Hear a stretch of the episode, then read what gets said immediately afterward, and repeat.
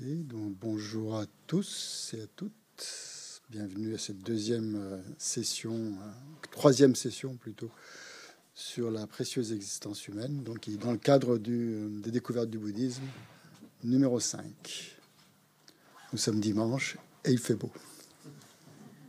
Et nous avons tous une précieuse existence humaine. Donc on va commencer par méditer un petit peu là-dessus, sur cette reconnaissance et cette appréciation de cette chose que l'on a entre les mains et qui, euh, qui est d'une valeur inestimable. Donc je vous invite à vous, intérioriser un petit, instant pour essayer de, de vous rappeler tout ce que cette précieuse existence humaine nous offre comme, euh, comme opportunité.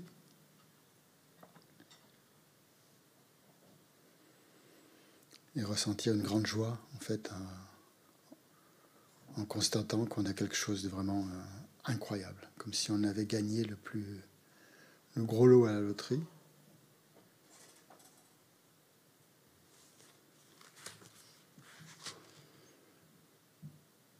pour accompagner votre réflexion, je vais vous lire quelques stances de l'essence du nectar qui disent 3000 mondes emplis de précieux joyaux n'ont pas autant de valeur que le support d'une vie humaine, dotée de toutes ses libertés et ses richesses.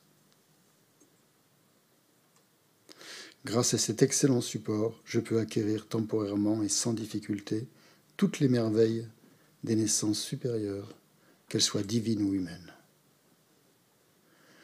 Donc en fait, grâce à cette existence humaine, on peut pratiquement obtenir tout ce qu'on veut.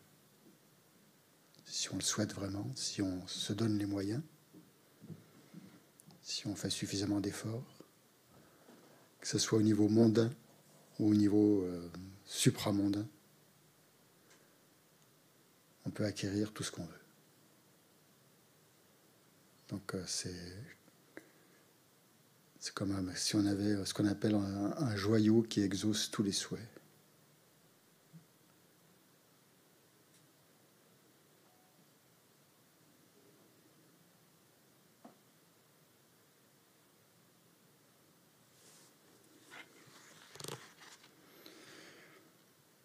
Non seulement ce support humain permet l'obtention de naissances supérieures dans le samsara, mais il m'offre aussi le gain d'une existence dotée de huit qualités qui rendront possible l'atteinte de la parfaite bouddhéité.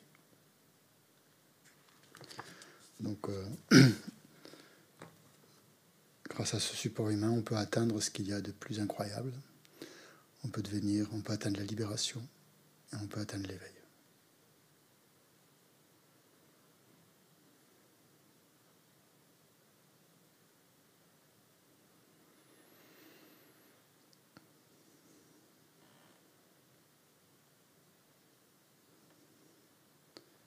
Donc ce précieux corps humain, il, est important de le protéger,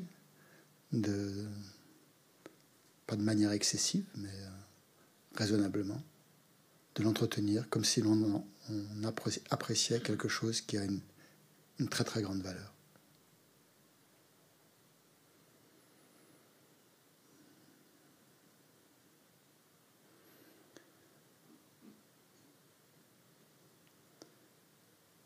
On doit en tirer l'essence, la quintessence,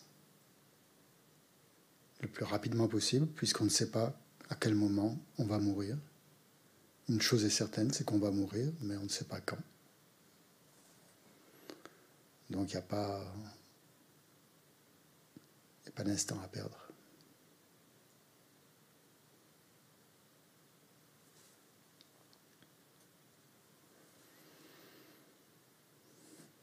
Surtout que tout autour de nous nous rappelle euh, l'impermanence.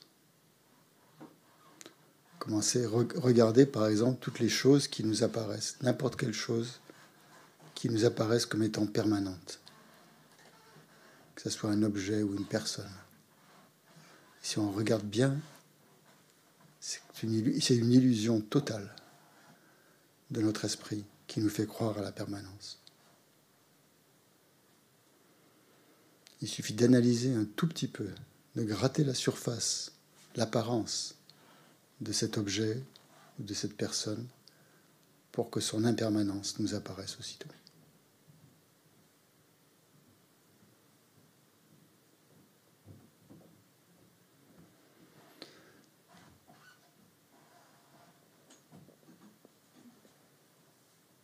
Donc ça nous montre que les, choses, l'apparence, les apparences ne tiennent pas leurs promesses.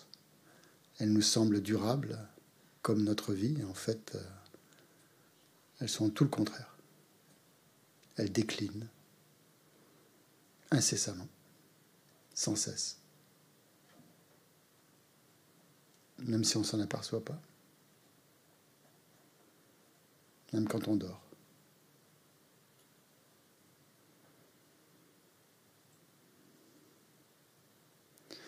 Donc on ne peut pas compter dessus.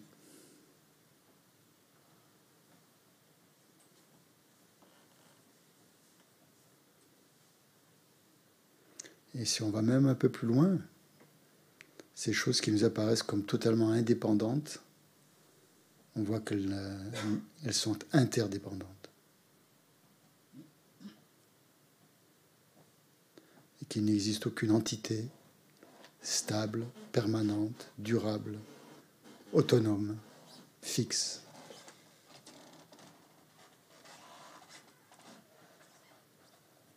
Mais que tout est en perpétuel mouvement et qu'il n'y a pas d'essence véritable. Juste une existence qui s'appuie sur des causes et des conditions.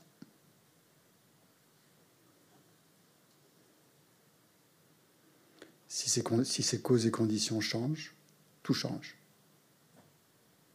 Et on ne peut rien y faire. On est complètement impuissant par rapport à ça.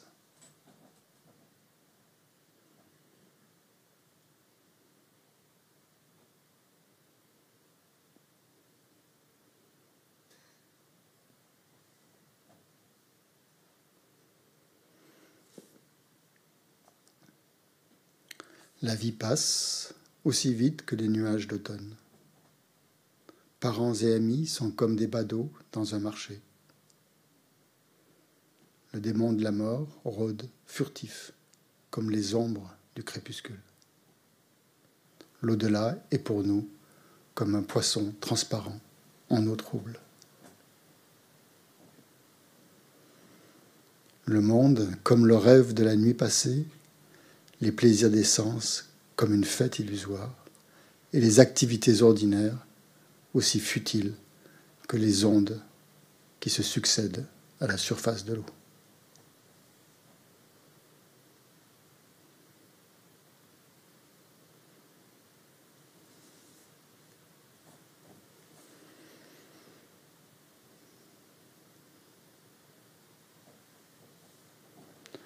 Plus on va se rappeler du caractère impermanent de notre existence et de tous les phénomènes et de l'imminence de la mort, plus on va être, impliqué dans nos pratiques. Plus nos pratiques vont avoir du sens. Surtout si on se rappelle que notre temps de vie est extrêmement court.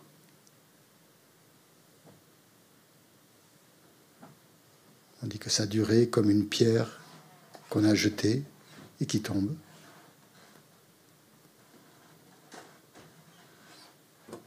Donc ne pas gaspiller un seul instant.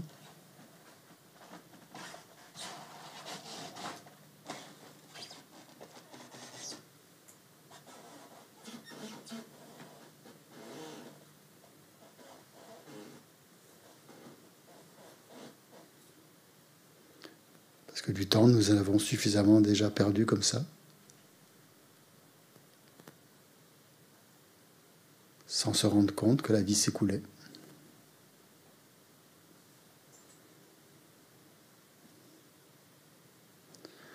Donc cette méditation sur la mort, sur l'impermanence, a aussi pour bienfait de rabaisser notre arrogance, de rabaisser aussi notre attachement.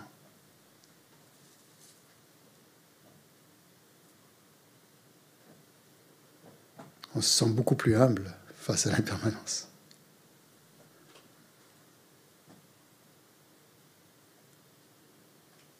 Et à quoi bon s'attacher à des choses ou à des êtres qui de toute façon sont voués à la mort, puisque moi aussi je suis voué à la mort?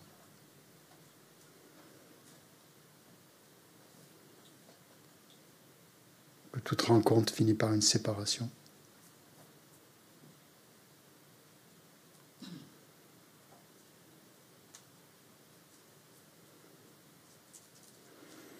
Donc il faut bien se dire qu'il n'est jamais trop tard.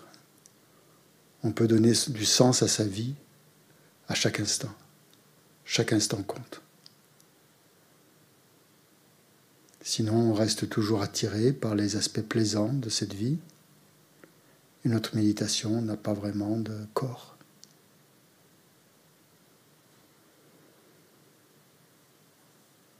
On continue à nourrir de l'attachement pour diverses choses qui, au bout du compte, ne tiennent, ne tiennent pas leurs promesses.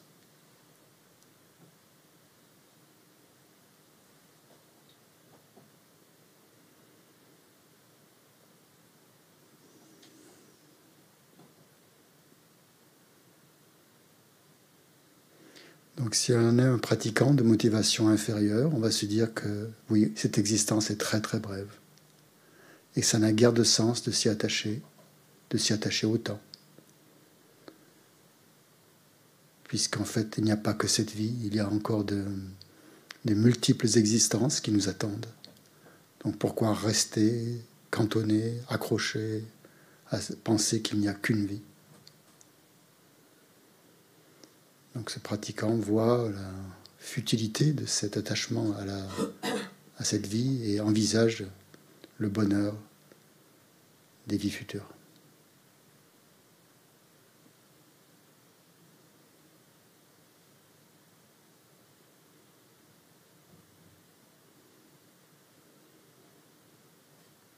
Donc la méditation sur l'impermanence nous amène déjà à réfléchir sur, euh, sur notre condition. qu'il n'y a pas que cette vie, et que le bonheur des vies futures est beaucoup plus important.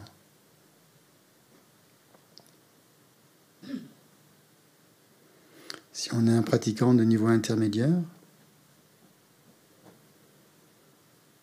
on va se dire qu'obtenir une renaissance supérieure dans la vie prochaine, c'est bien, mais ça reste une existence conditionnée. Conditionnée par quoi? Conditionnée par le karma par des perturbations mentales et donc par de la souffrance.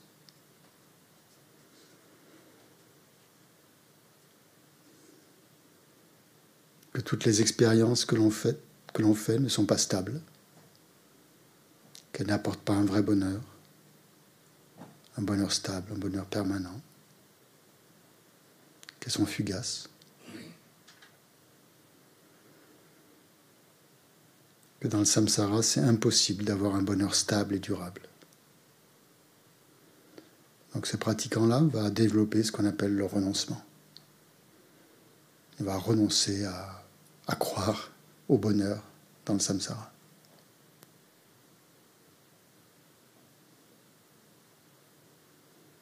Il va renoncer surtout à la souffrance.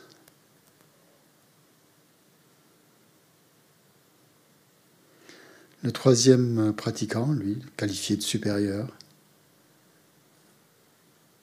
a compris que puisque nous ne voulons pas souffrir et que nous, nous, souhaitons tous être heureux, donc nous sommes tous pareils, nous sommes tous égaux dans cette recherche du bonheur et dans cette fuite de la souffrance.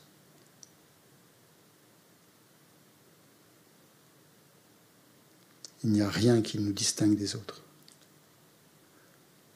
Donc pourquoi se concentrer uniquement sur son seul bonheur, sur sa seule libération, puisqu'on est tous pareils à rechercher le bonheur?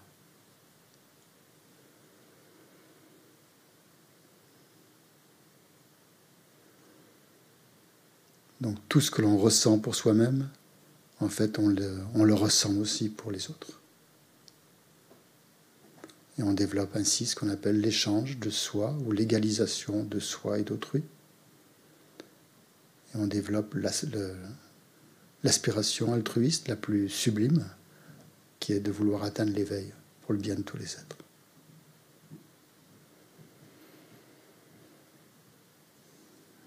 On essaie de cultiver cette attitude supérieure. Même si on est un pratiquant de niveau inférieur, on peut quand même avoir euh, comme idéal d'atteindre cet éveil, puisque c'est vraiment ça qui donnera un plein sens à notre vie. Et en plus nous amènera euh, beaucoup de bonheur à nous-mêmes et aux autres. Donc c'est l'accomplissement parfait, l'accomplissement total de son propre bien et de celui des autres.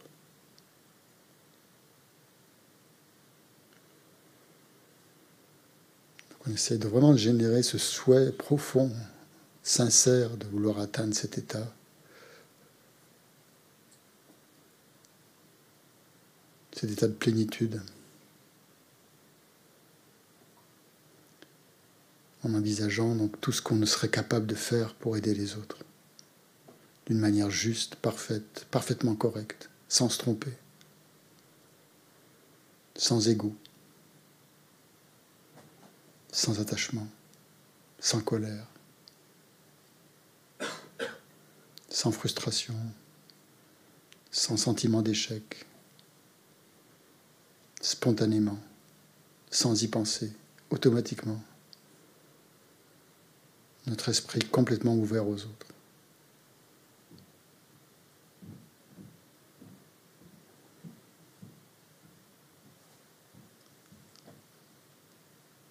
Atteindre l'esprit comme ça d'un Bouddha omniscient qui voit exactement ce qu'il faut faire à n'importe quel moment,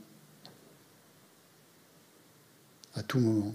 Avoir une parole parfaite qui est capable d'enseigner ou de conseiller les autres selon leur propre caractère, leur disposition, leur tendance, leur mentalité.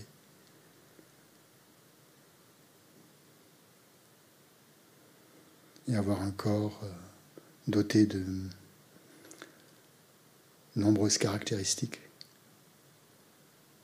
qui sont le résultat de causes antérieures, dont la beauté, la, la grâce, euh, l'attirance,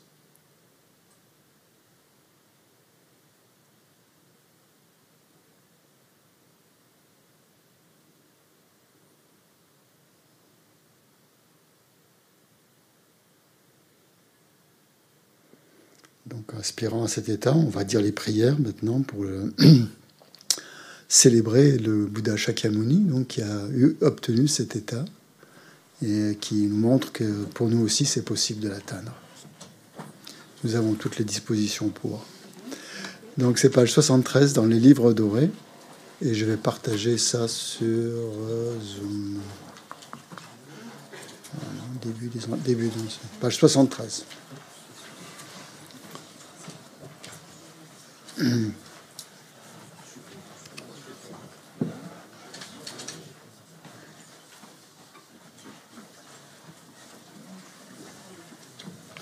louange au Bouddha Shakyamuni.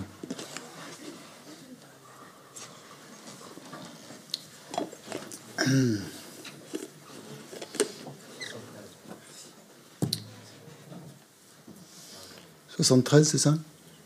Dans votre livret Oui.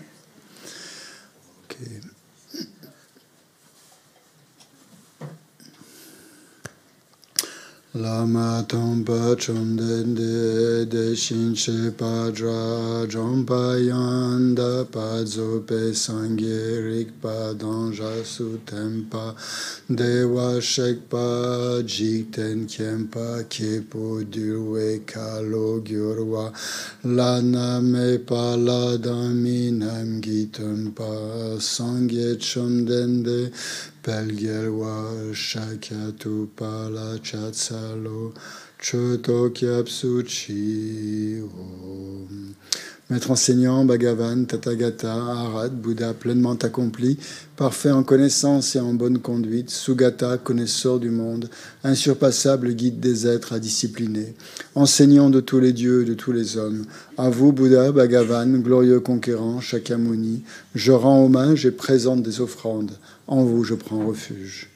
Maître enseignant, Bhagavan, Tathagata, Arad, Bouddha pleinement accompli, parfait en connaissance et en bonne conduite. Sugata, connaisseur du monde, insurpassable guide des êtres à discipliner, enseignant de tous les dieux, de tous les hommes.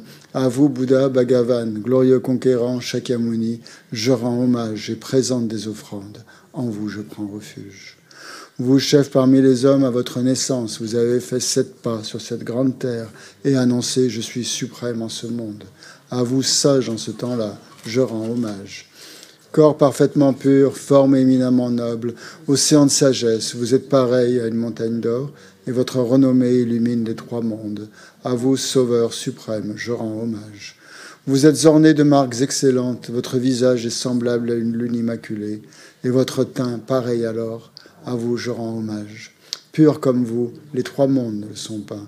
À vous, dont la sagesse est incomparable, je rends hommage. Sauveur à la grande compassion, enseignant qui connaît toutes choses, champ de mérite aux qualités aussi vastes que l'océan, à vous ainsi aller, je rends hommage. Par la pureté, il délivre de l'attachement. Par la vertu, il libère des renaissances infortunées. Unique chemin, réalité pure et suprême, au dharma qui apaise, je rends hommage. Vous êtes libéré et montrez la voie qui mène à la libération. Vous observez avec ferveur les préceptes de l'éthique chant pur doté de réalisation, à vous, Assemblée suprême vouée à la vertu, je rends hommage. Hommage au suprême Bouddha, hommage au refuge du Dharma, hommage à un noble Sangha, avec une dévotion infinie, hommage à vous trois. À vous qui êtes dignes de respect, m'inclinant avec décor aux aspects les plus divers, aussi que les atomes de tous les royaumes, avec une foi suprême, je rends hommage ne commettre aucune action nuisible, s'engager dans des actions saines et parfaites, discipliner complètement son esprit. Tel est l'enseignement du Bouddha. Comme une étoile, une vue déficiente, une flamme, une illusion, une goutte de rosée ou une bulle, un rêve, un éclair ou un nuage, considérer ainsi tous les phénomènes composés.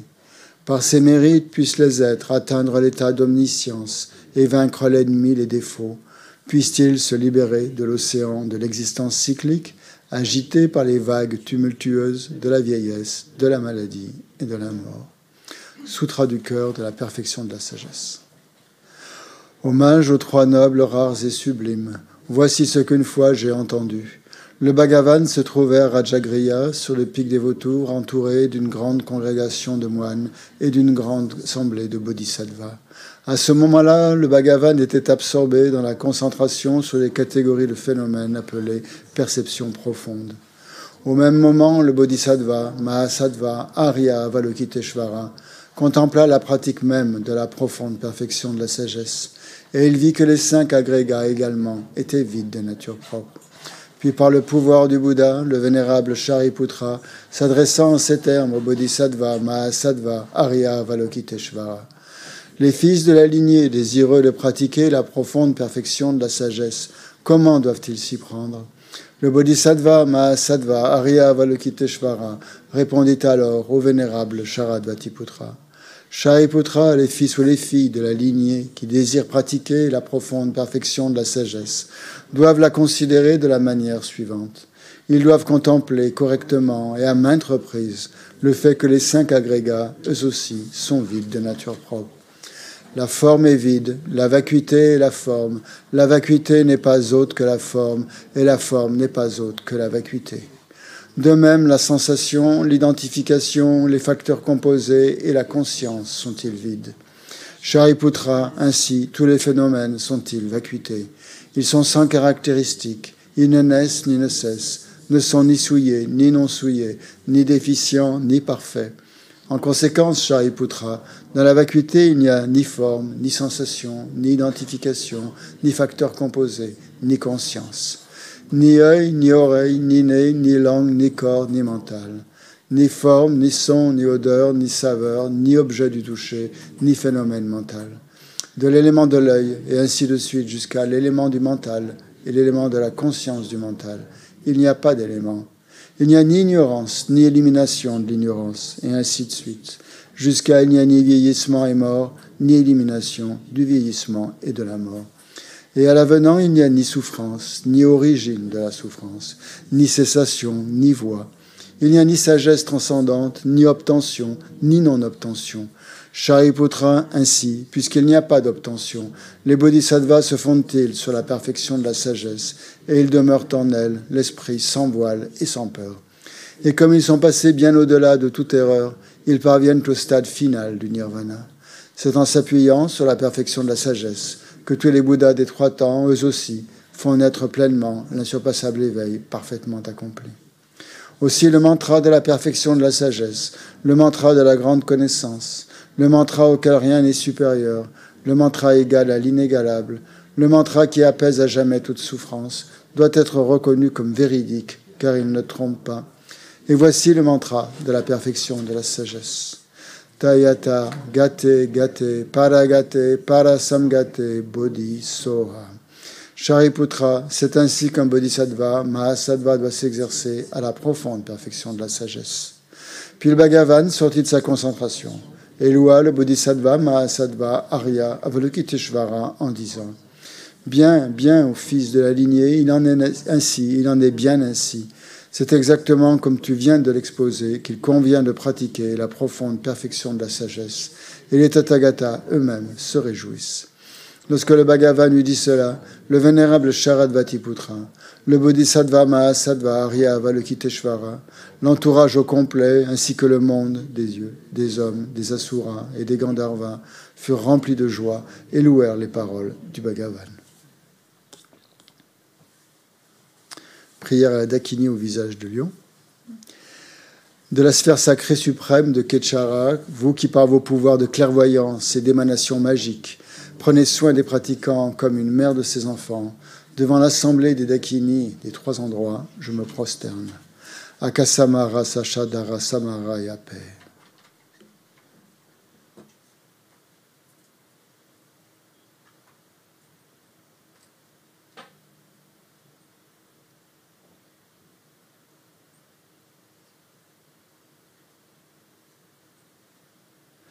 Akasamara Sachadara Samara Yape. Tayatam Gate Gate Paragate Parasamgate Bodhi Soha. Par les enseignements des trois nobles rares et sublimes dotés du pouvoir de la vérité, que les obstacles soient évités, qu'ils soient chassés, qu'ils soient apaisés, que tous les ennemis et toutes les forces négatives contraires au Dharma soient complètement pacifiés. Chantim Kuru Soha. Puisse la multitude des 80 000 obstacles être dissipés Puissions-nous être séparés des conditions adverses au Dharma. Puissent tous les plaisirs être en accord avec le Dharma. Puisse le bonheur parfait et tout ce qui est de bon augure régner ici et maintenant. vous allez à la page 98 pour l'offrande du mandala, courte offrande du mandala, pour demander l'enseignement au Bouddha Shakyamuni.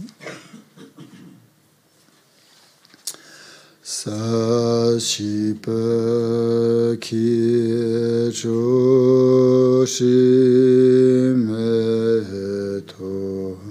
자리라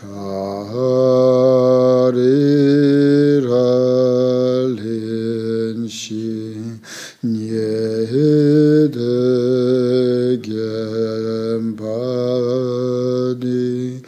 상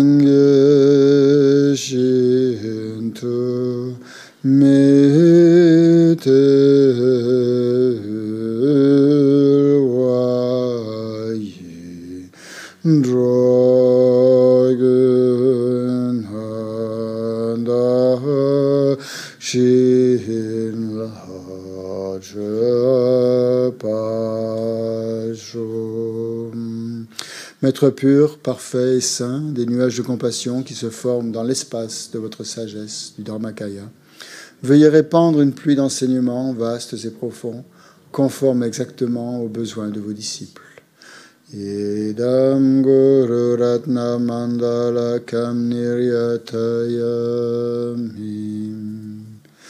Sangye chedan soke chonam la janshu badu dani kapsu chi dagi chenyen gi pet sonam ki drola penche sangye drupa shu. On dit en français. Jusqu'à l'éveil, je prends refuge dans le Bouddha, le Dharma et la communauté suprême, le Sangha. Grâce au mérite réuni par mon écoute de l'enseignement et des autres vertus, puissais-je devenir un Bouddha afin d'être bénéfique aux êtres. On n'a pas le même texte, je pense. Ça commence comment pour vous en, le Bouddha, le Dharma et la Sangha, jusqu'à l'éveil, je prends refuge. Grâce au mérite réuni par mon écoute de l'enseignement et des autres vertus, puissais-je devenir un Bouddha afin d'être bénéfique à tous les êtres.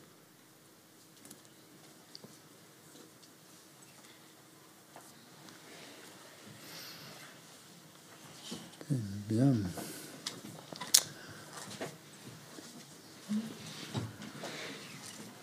Donc hier, nous avons commencé à voir euh, euh, les points essentiels de la méditation euh, sur la mort. On a vu d'abord la méditation sur l'impermanence, comment on méditait sur l'impermanence, hein. permanence des phénomènes extérieurs, des phénomènes intérieurs, essayer de se relier donc au fait que tout change à chaque instant, hein, que rien ne peut, rien de stable finalement ne peut vraiment durer longtemps. Et on avait commencé aussi, on avait vu aussi les deux points principaux, donc des quatre points de la méditation sur, sur la mort. Donc d'abord voir les désavantages qu'il y a à, ne pas euh, se rappeler euh, notre mortalité. Et ensuite euh, les, avantages qu'il y a à le faire, hein, ce que ça peut apporter comme, comme bienfait. Euh, donc cet enseignement, comme vous le voyez, vient après celui de la précieuse existence humaine. Parce que quand on a perçu donc euh, la qualité de cette précieuse existence humaine, qui est vraiment incroyable, on risquerait de s'y attacher. on pourrait s'y attacher à cette précieuse vie humaine. Et donc là, la mort vient nous dire, euh, mais attention, vous l'avez pour cette, cette fois-ci, mais rien ne vous garantit que vous la retrouverez dans la vie suivante. Euh, puisque au moment de la mort, qu'est-ce qui se passe après? Bah, Si vous croyez qu'il se passe rien, euh, bah, tant pis pour vous. Mais si vous pensez qu'il se passe quelque chose, euh, autant que, cette chose qui va se passer soit dans les, meilleures conditions possibles. Donc c'est en vue de ça qu'il faut déjà commencer à pratiquer. Et donc là vient d'où l'intérêt de méditer sur l'impermanence et pour couper court en fait à toute forme d'attachement. La meilleure le meilleur antidote contre l'attachement, en fait, c'est l'impermanence. C'est de voir que l'objet ou la personne à laquelle on est attaché ne reste pas tel quel, euh, de manière euh, pérenne et, tout le temps comme ça, ne va pas toujours forcément nous apporter du bonheur ou de la joie ou ceci, mais change, évolue et tout ça. Donc cette, cette constatation de l'impermanence euh, sape un peu, même beaucoup, l'attachement qu'on peut avoir pour, pour les objets, toute forme d'attachement que l'on éprouve pour cette vie en général. Donc on va voir maintenant donc la méditation sur la mort en neuf points. Euh, on appelle comme ça, il y a trois manières de l'appeler. On appelle la méditation en neuf points ou le 3-9-3. Hein? 3-9-3 parce qu'il y a trois, trois racines, hein, neuf raisons et trois conclusions. Le plus important, ce sont les conclusions, hein, bien sûr. C'est ce, euh, ce à quoi on va nous amener cette réflexion euh, sur, euh, sur, sur, la, sur la mort. Donc le premier point, la première racine, c'est que la mort est inéluctable. ok? Et ça, c'est divisé en trois points. C'est ça qui va faire neuf, hein, 3 fois 3. Chacune des trois racines est divisée en trois points. Hein? Donc ça fait, ça fait neuf il y a trois raisons, en fait, pour chacune. Donc, pour, se prouver, euh, pour, dans le premier point, dans la première euh, racine, que la mort est inéluctable, euh, le premier point, c'est que rien ne peut empêcher la mort de venir quand elle doit arriver. on, a beau faire, on aura beau faire tout ce qu'on veut, si on doit mourir, on va mourir. Hein. Et euh, il y aura pas, on aura beau même avoir à notre disposition peut-être des meilleurs médicaments, les meilleurs médecins, les meilleurs, euh, tout ce qu'on veut, euh, meilleures conditions. En fait, c'est pas ça qui va changer grand-chose, puisque si on doit mourir, eh bien, ça, va se faire. Donc c'est certain que la mort va arriver, que rien ne peut l'empêcher. Et on médite là-dessus sur le fait que il euh, n'y a pas un seul lieu, en fait, où on peut... Hein, quand on est mal quelque part, on peut toujours se dire bah, je vais aller là, ça ira mieux, je vais prendre des vacances. Euh, mais au moment de la mort, non, il n'y a aucun lieu où on peut se réfugier pour éviter la mort, hein, on dit. Euh, ni un corps, ni un lieu, ni, ni un moment, ni quoi que ce soit pour l'éviter. Euh, donc, puisque notre. Donc, pourquoi la mort est inévitable pour nous? En fait, la, raison, c'est parce que notre corps hein, humain, il a été. Par quoi est-ce qu'il est, il dépend de causes et de conditions hein Et ces, ces, causes et conditions, elles évoluent. le temps passe. Euh, il y a des choses qui arrivent, sur, que ça se voit d'ailleurs. Et, euh, mais en fait, c'est parce que ce corps, il est produit par quoi? Qu'est-ce qui, a produit ce corps humain qu'on a maintenant? L'agrégation. Agrégation Je l'ai raté, l'agrégation. j'ai essayé de la passer, mais j'ai échoué. je plaisante. Oui l'agrégation, l'agrégation des éléments. Oui, mais qu'est-ce qui fait que l'agrégation, que cette agrégation des éléments a lieu? Donc c'est ça qui va le, nous... le karma. exactement. Et deux, deux causes. Le karma, c'en est une. Et l'autre? Le désir. entre autres. c'est bien. Mais encore, les perturbations mentales. Donc ce corps que l'on a actuellement, il est créé par quoi Jacqueline Par le karma et par les perturbations mentales. Hein, Jacqueline? D'accord. Donc je sais que c'est ton enseignement préféré sur le karma, alors c'est pour ça que je mets un peu l'accent dessus. Donc euh, la mort est inévitable parce qu'on a, créé ce corps humain en dépendance du karma et de nos perturbations mentales des vies antérieures. Et qu'on continue à entretenir. Ce karma, nous conduit, nous, pousse à entretenir les mêmes perturbations mentales. Ces perturbations mentales euh, créent aussi du karma et voilà, la, roue tourne. Donc ce corps humain, va forcément, se, va forcément périr. Si on est libéré du karma et des perturbations mentales, on est libre de la mort et de la naissance. Voilà, c'est aussi simple que ça. Donc ce corps est forcément impermanent puisqu'il dépend de causes et de conditions. Et euh, tous les, euh, on peut voir que, que personne n'échappe à la mort. Donc ça fait partie de cette, euh, de cette première réflexion, que personne n'échappe à la mort. Même pas, même pas un, être réalisé, comme nous l'a montré la Paris Pochet. Même un être comme lui n'échappe pas à la mort. Hein. Donc le Bouddha Shakyamuni n'a pas échappé à la mort. les grands bodhisattvas comme Rinpoche n'échappent pas à la mort. Euh, les grands rois, les grands empereurs, euh, Jésus-Christ, le Bouddha, qui vous voulez, euh, tout le monde doit mourir. Et donc pourquoi Comment pourrions-nous penser que nous, nous serions épargnés Mais c'est un petit peu, on a un petit peu cette impression que finalement tout le monde meurt, sauf nous. Ça va pas durer longtemps quand même cette histoire cette illusion que tout le monde meurt sauf nous. Euh, donc ça, cette première méditation nous amène à, constater que non, ben, en fait, nous aussi, puisque tout le monde meurt, ben, nous aussi, nous, allons mourir. Et euh, donc là, bien sûr, on trouve dans les textes de nombreuses citations qui, alimentent justement cette réflexion, comme par exemple une citation du Bouddha qui dit euh, que tous les Bouddhas Hein, tous les pratiquants euh, du Hinayana, du Mahayana, euh, du Vajrayana quittent leur corps. Que dire alors des êtres ordinaires Si même les êtres réalisés quittent leur corps, à plus forte raison, les êtres ordinaires comme nous? Donc le texte dit où que nous allions, on peut même pas aller. On pourrait penser que si on va dans une autre planète, ou si on va sur la Lune, sur Mars peut-être, on pourra échapper à la mort. Mais non, on peut même pas, puisque le corps est créé par le karma et les perturbations mentales. Donc même si on va sur une autre planète, même si on va au sommet d'une montagne ou n'importe où, euh, on sera toujours soumis à cette condition qui vient du, qui est produite donc par, euh, par le karma. Et donc quand les causes qui nous maintiennent en vie sont épuisées, eh bien nous devons mourir. Il y a une autre citation du Bouddha qui dit Où que l'on demeure, il n'est pas de lieu où la mort ne vienne ni dans l'espace, ni au fond de la mer, ni même au creux d'une grotte dans une montagne. Donc tous ces grands personnages hein, euh, qui ont vécu dans le passé, qui sont morts, bah, qu'est-ce qu'il en reste d'eux? Bah, Peut-être des livres, des statues, des représentations, euh, des souvenirs, hein. mais aucun, aucun, aucun n'a survécu.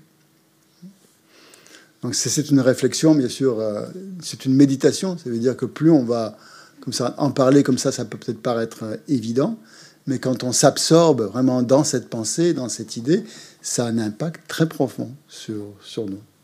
Et donc on peut justement s'appuyer sur, sur des citations.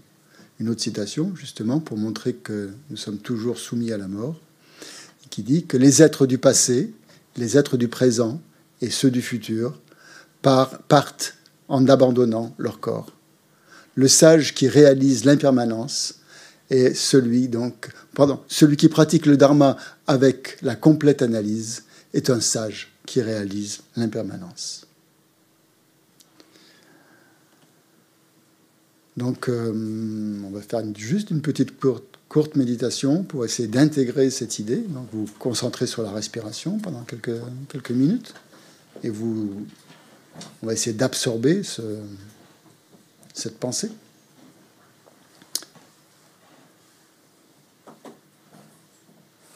Donc, euh, posez votre attention sur le souffle ou sur, euh, sur votre cœur, euh,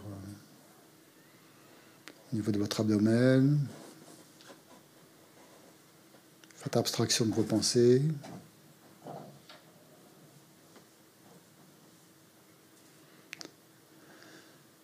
Pensez que tous les Bouddhas du passé, malgré leurs infinies qualités, leur pouvoir, leur connaissance, sont tous partis. Les grands bodhisattvas, les grands arats de jadis ont fait de même.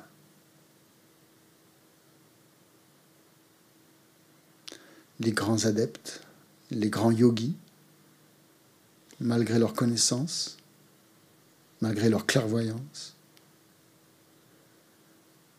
malgré tous les pouvoirs qu'ils ont acquis par la pratique, sont également partis. Les rois, les reines, les empereurs, les monarques, tous les puissants dirigeants de notre monde ont disparu.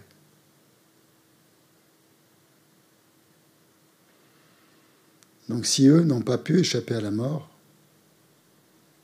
il est certain que la mort viendra pour moi aussi.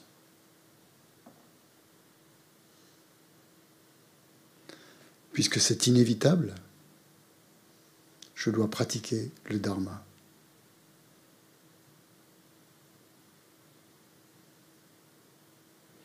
Je ne peux aller nulle part pour me cacher, dans aucun pays, ni dans la Lune, ni dans Mars, ni dans quelque autre planète.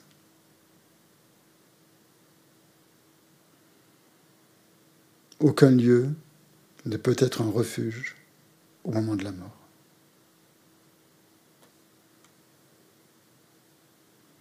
Que j'aille au nord, que j'aille au sud, à l'est, à l'ouest, des mondes humains, dans le monde des dieux, des demi-dieux, dans celui des esprits avides ou même dans le bardo.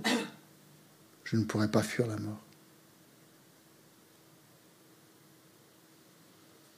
Où que j'aille, je devrais mourir. Car personne ne vit éternellement.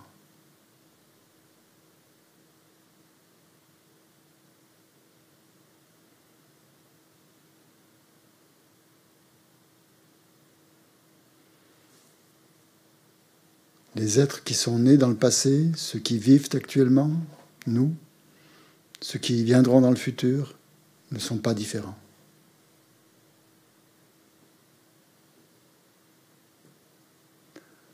Tous les Bouddhas, tous les Bodhisattvas, tous les Arats d'autrefois sont morts. Tous les saints maîtres, les sages actuels mourront, et ceux du futur aussi. La mort est donc inévitable.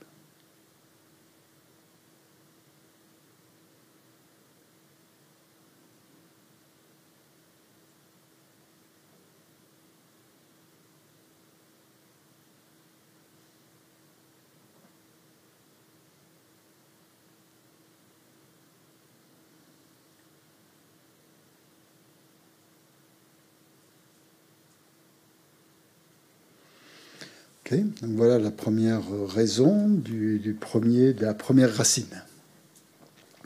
Maintenant, la deuxième raison de la première racine, c'est qu'on ne peut pas ajouter un seul instant à la durée de cette vie. On ne peut pas lui ajouter le moindre instant. Celle-ci, cette durée de vie, diminue continuellement, comme le cours, un, cours d'eau. On ne peut pas l'arrêter. Donc Shantideva, dans le Bodhicharyavatara, il a une strophe où il dit Jour et nuit, sans répit, cette vie s'écoule sans cesse. Et puisque rien ne la rallonge, pourquoi la mort ne, frapperait-elle pas quelqu'un comme moi? Donc ça, c'est pour contrecarrer, euh, pour éliminer l'idée que la mort touche les autres et pas nous. Prendre conscience que notre vie s'écoule à chaque instant, à chaque respiration. Notre vie s'en va. Et nous nous rapprochons constamment de la mort, à tout moment. À chaque chiffre qui passe sur le réveil, là, 10h46, tout à l'heure ça va être 10h47, c'est un, pas de plus vers la mort. Donc les rivières, les cascades, on dit, elles ne coulent jamais vers le haut, mais toujours vers le bas. Hein. Et de même, notre vie, qui est par nature impermanente, diminue sans cesse et change à chaque instant. Elle se consume, elle se rapproche inexorablement de la mort. De la mort et de la prochaine réincarnation, de notre vie future. Donc une autre citation du Bouddha qui dit La trame du métier à tisser est tendue et fil à fil, la fin de la bobine approche. Ainsi en va-t-il de notre vie humaine. Donc on peut utiliser comme ça des, illustrations pour nous... Euh, c'est ce qu'a fait le Bouddha dans ses enseignements, il servait beaucoup d'illustrations pour montrer la fugacité de la vie, l'écoulement du temps. On peut prendre le sablier aussi un bon exemple. Euh, donc chaque jour, en fait, c'est comme si nous, nous ajoutions un rang à la toile de notre vie et imperceptiblement, l'ouvrage arrive à sa fin. Notre exemple qui est donné, c'est de prendre l'exemple d'un condamné à mort qui se rapproche euh, de son exécution. Pas à pas, le condamné à mort approche de sa fin. La vie humaine ressemble à cela en tout point. Ou aussi des animaux qui sont menés à l'abattoir. Chaque pas qu'ils font, chaque moment qui passe, donc, nous rapproche de la mort. Comme le débit d'une puissante crue ne peut être inversé, notre vie passe sans possibilité de retour en arrière. On ne peut pas arrêter une crue. Hein. Quand il y a une énorme crue, euh, ça s'en va brutalement, les eaux s'en vont, et on ne peut pas l'arrêter. Donc de même, on peut prendre cet exemple pour prouver que nous n'avons aucune prise en fait Hein, sur le, cours de notre vie. Tout ça à cause justement de, créer, de ce corps de, créé par le karma, parce que nous, ne pouvons pas euh, agir euh, euh, sur ce karma. Nous pouvons certainement purifier des actions négatives, mais sur le cours de notre vie, ça ne fonctionne pas. Il y a aussi l'exemple du berger aussi qui est utilisé comme illustration. Tout comme un berger avec son bâton conduit les animaux dans l'enclos, le vieillissement et la maladie conduisent les humains toujours plus près du Seigneur de la mort. Donc ainsi on peut trouver de nombreuses euh, illustrations. Donc depuis le moment en fait qui, qui prouve que depuis le moment où l'on est né en fait, depuis le moment de la conception en fait, nous nous dirigeons sans interruption vers notre existence future. Et euh, donc et ça euh, en subissant de nombreuses souffrances en plus dans le samsara, comme la, maladie, le vieillissement, et euh, il y a toujours donc cette, euh, cette fin inexorable qui, qui va arriver à un moment donné. Celui qui tombe d'une montagne, d'une haute montagne, avant de s'écraser au sol, peut-il ressentir un moment de paix pendant sa chute? De la naissance à la mort, les êtres goûtent-ils à un moment de paix? Donc c'est une, prise de conscience, en fait, justement, que pendant ce, laps de temps où nous vivons, en fait, nous sommes soumis à, d'innombrables souffrances, hein, et que, qu'en fait, il n'y a, pas de, il a pas vraiment de, rémission. Hein, et que la mort ne va pas finalement mettre un terme à ça, puisqu'il y a une vie suivante.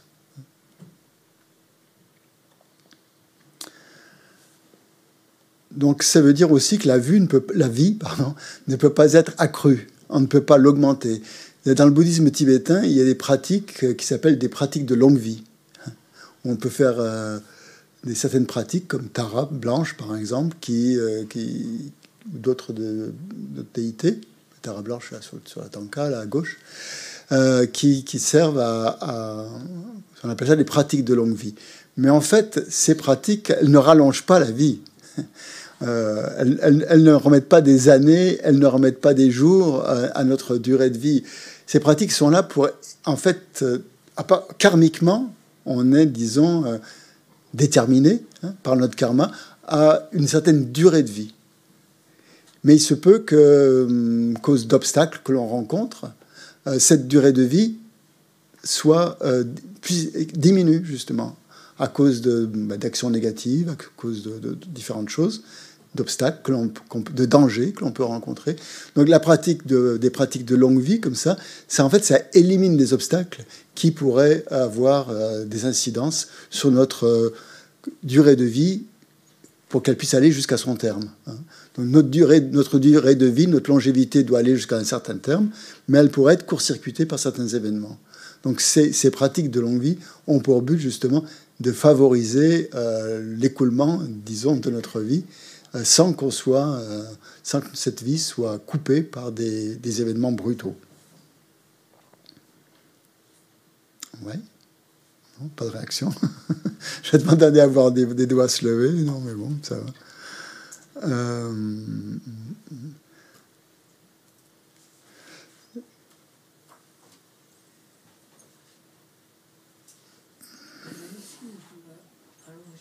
Comment?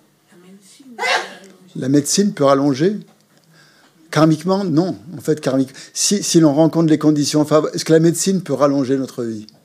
Demande euh, Sylvie. Qu'est-ce que vous en pensez? Si on a un temps limité, la médecine va aider à aller jusqu'au terme de cette, euh, vie. Mais euh, en plus, si on a le bon karma de pouvoir rencontrer avoir accès à ces médicaments-là ou à ces traitements-là. Euh, ça, va dépendre de ça. Oui. Donc on ne peut, ça veut dire qu'on ne peut pas implorer les Bouddhas pour leur demander un surplus de longévité. Quand on prie ces, ces on ne peut pas leur demander d'accroître notre, longévité, mais d'éviter les obstacles qui pourraient faire, qui pourraient causer une mort prématurée, en, quelques termes. Euh. Donc euh, cette durée de vie, du point de vue karmique, c'est une, c'est une certitude.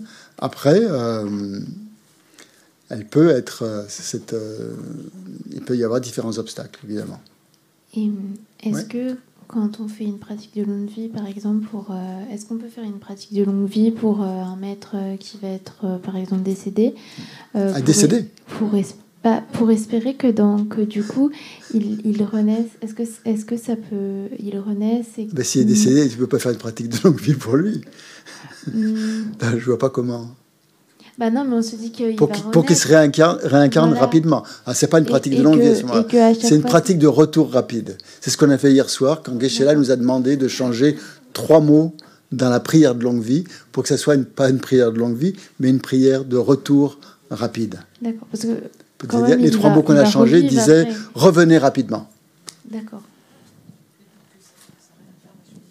Et pour que sa réincarnation, après sa réincarnation, il dit oh, je ne sais pas comment. Bon, ça, oui. Euh, Qu'elle vive plus longtemps. Hmm, oui. Attends, le micro, là. Oui, merci. Est-il vrai qu'on est programmé pour euh, vivre jusqu'à 120 ans? Et dans ce cas-là, il y a beaucoup de morts prématurées. Tu veux dire que tout le monde serait programmé pour vivre 120 ans? Oui, j'ai lu ça dans les bouquins. Non, pas dans les livres bouddhistes. Hein. Ah, peut-être. Je pense pas. Le livre bouddhiste, c'est le karma qui détermine ta, durée de vie. Donc chacun a une durée de vie euh, déterminée. Ce n'est pas la même pour tout le monde. Donc on ne peut pas implorer un surplus de vie, un surplus de longévité, on ne peut pas le mendier, on ne peut pas le demander au Bouddha, on ne peut pas l'acheter, on ne peut pas le voler non plus. Donc cette mort, c'est une certitude, et ce temps de vie euh, qui nous est imparti est aussi donc une, une certitude. Oui, question non? Sur Zoom, est-ce qu'il y a des questions?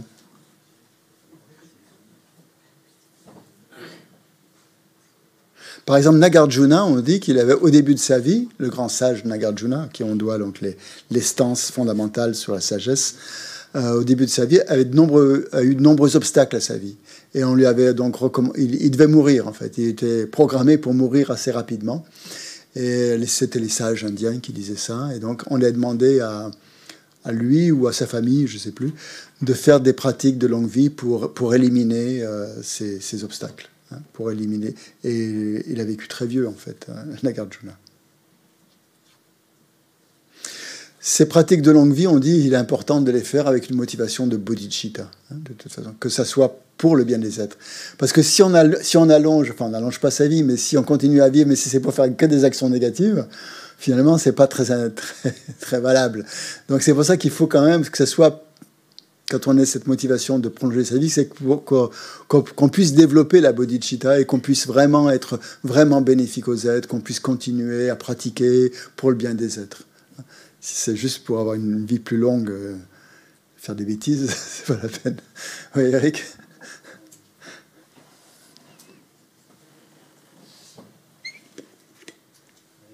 Il y a des histoires qui racontent, enfin qui parlent de Nagarjuna comme euh, ayant probablement vécu 400 très, ans. très longtemps. 400 ans, on dit. on ne sait pas si c'est le même. il y a, je pense qu'il y a eu plusieurs Nagarjuna. C'est pas forcément le même. Je ne sais pas, en fait. Euh, parce qu'en fait, il, a, il avait purifié tellement. Son karma était tellement pur que, voilà, il avait, euh, il n'avait plus d'obstacles à sa vie. Mais dans une vie antérieure, il avait tranché la tête de quelqu'un. Euh, je ne me souviens plus exactement les détails. Il n'avait pas purifié cette action. Euh, un insecte, c'est ça.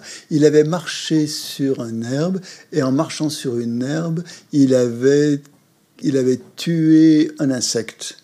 Et donc le seul moyen pour, euh, qu'il pouvait mourir, il est mort comme ça, justement, c'est que une herbe lui a tranché le cou, comme ça. ouais. À peu près ça. C'était le seul obstacle qu'il n'avait pas purifié.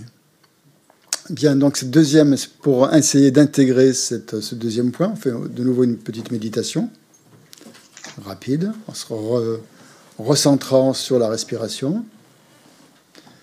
Donc le deuxième point, c'est la deuxième raison du premier, la première racine, que la vie s'écoule,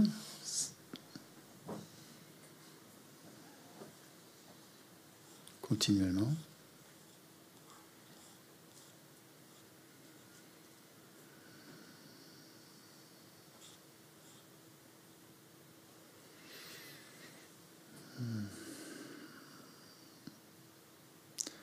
Donc essayez de bien sentir votre souffle, hein, puisque votre souffle c'est la vie.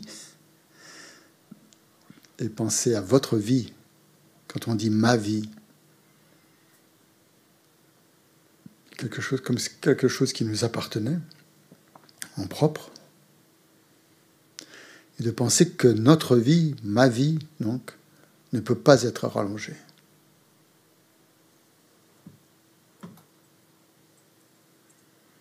Même si je pratique avec succès, si je pratique des, un yoga de longue vie, je fais, si je fais ces pratiques-là, elle pourra peut-être, euh, je vais éliminer des obstacles, elle pourra être allongée euh, légèrement, mais elle ne pourra pas être rallongée indéfiniment.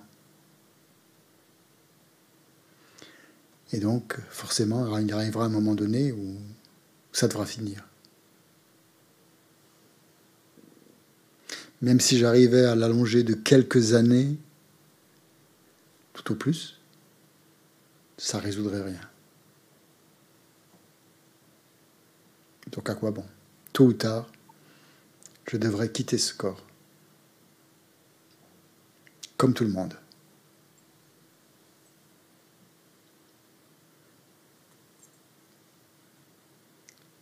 À chaque instant, à chaque respiration, ma vie diminue.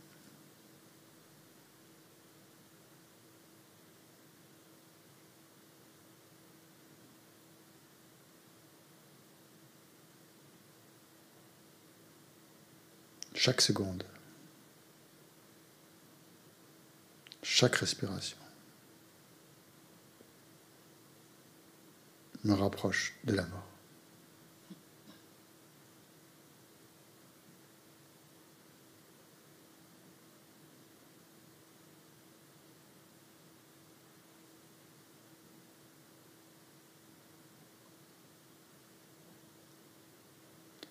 Puisque la mort est inévitable, je dois pratiquer le dharma. Je ne dois pas oublier de pratiquer le dharma. Et je ne dois pas remettre cette pratique à plus tard.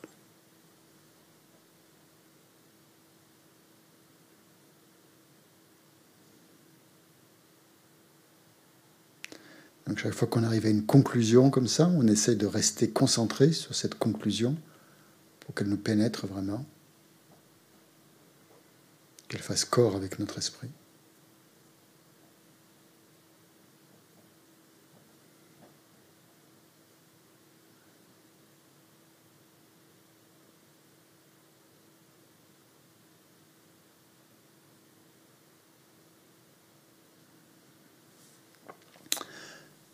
Troisième point, troisième euh, raisonnement, qui n'est pas vraiment un raisonnement, le troisième point. Euh, c'est toujours, que la mort est inévitable. Et cette mort est inévitable que nous ayons pratiqué le dharma ou non.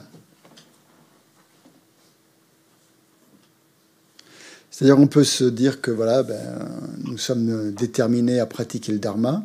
Nous réalisons soudain que la mort est proche, qu'il ne nous reste plus beaucoup de temps, que les jours, les mois, les semaines, les années euh, passent rapidement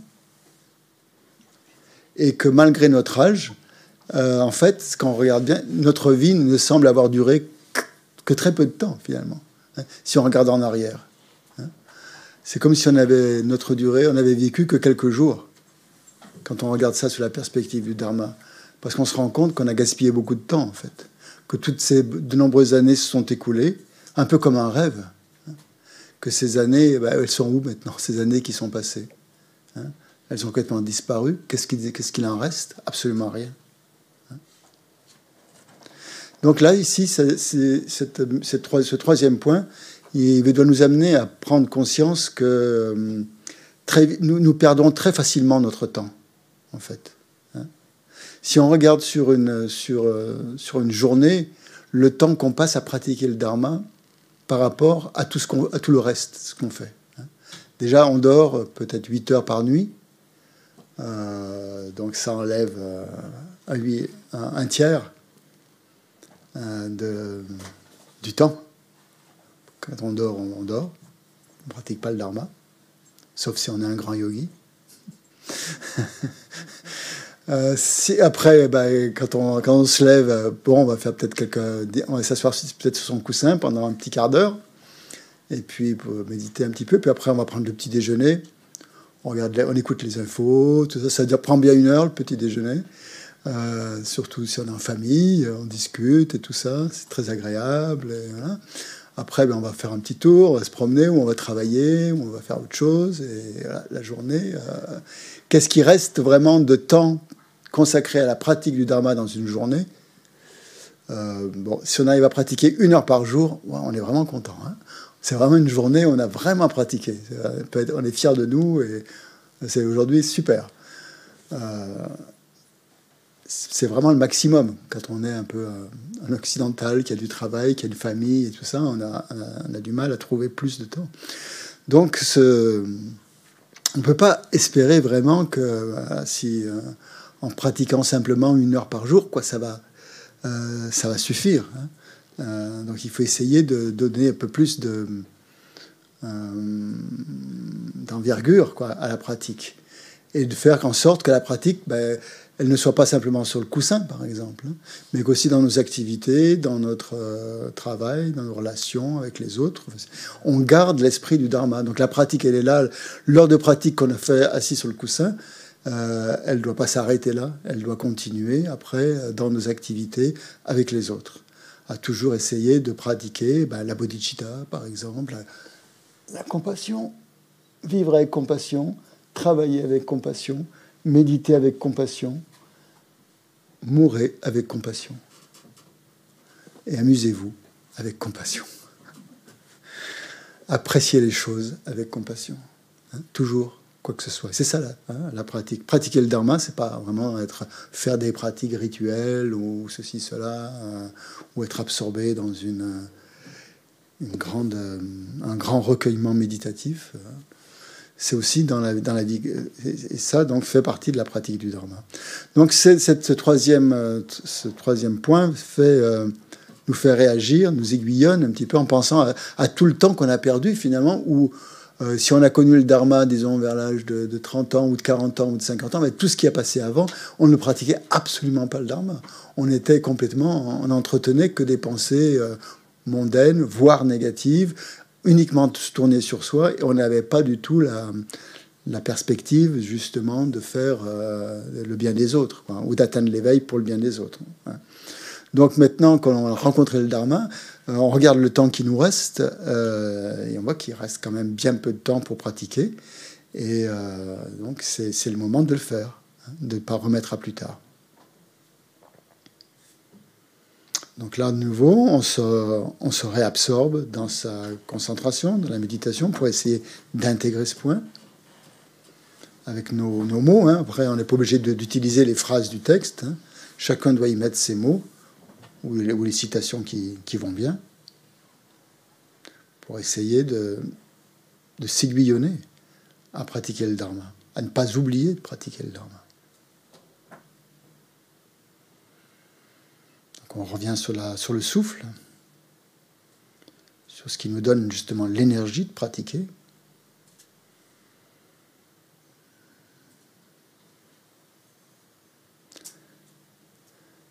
Et on pense que la vie passe très très vite. Si on regarde en arrière, ce qu'on a fait, c'est passé très très très vite. Qu'est-ce qui reste de ça? Comme un rêve.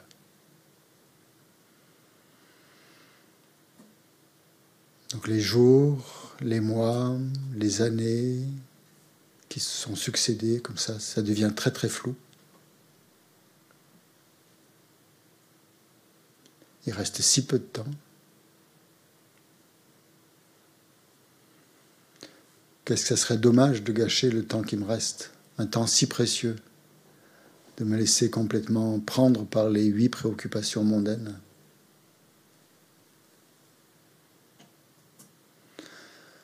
Donc dorénavant, dès maintenant, je vais utiliser toutes les occasions pour pratiquer le Dharma. Je vais pratiquer le Dharma à chaque instant, à tout moment, quelles que soient les situations que je rencontre, quelles que soient mes activités.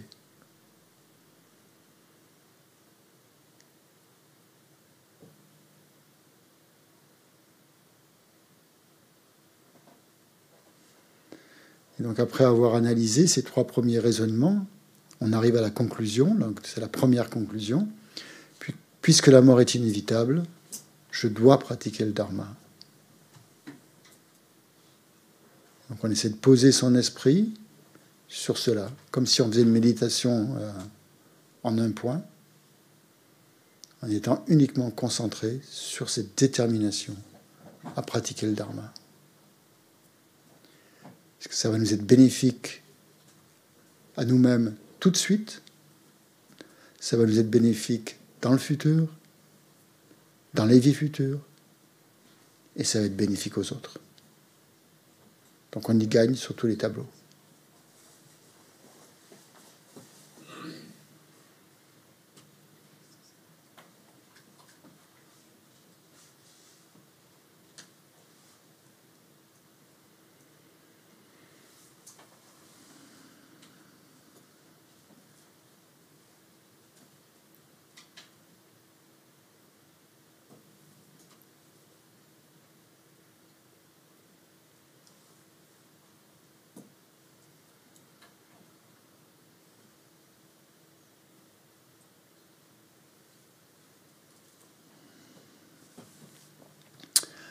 Quelles questions par rapport à cette première, euh,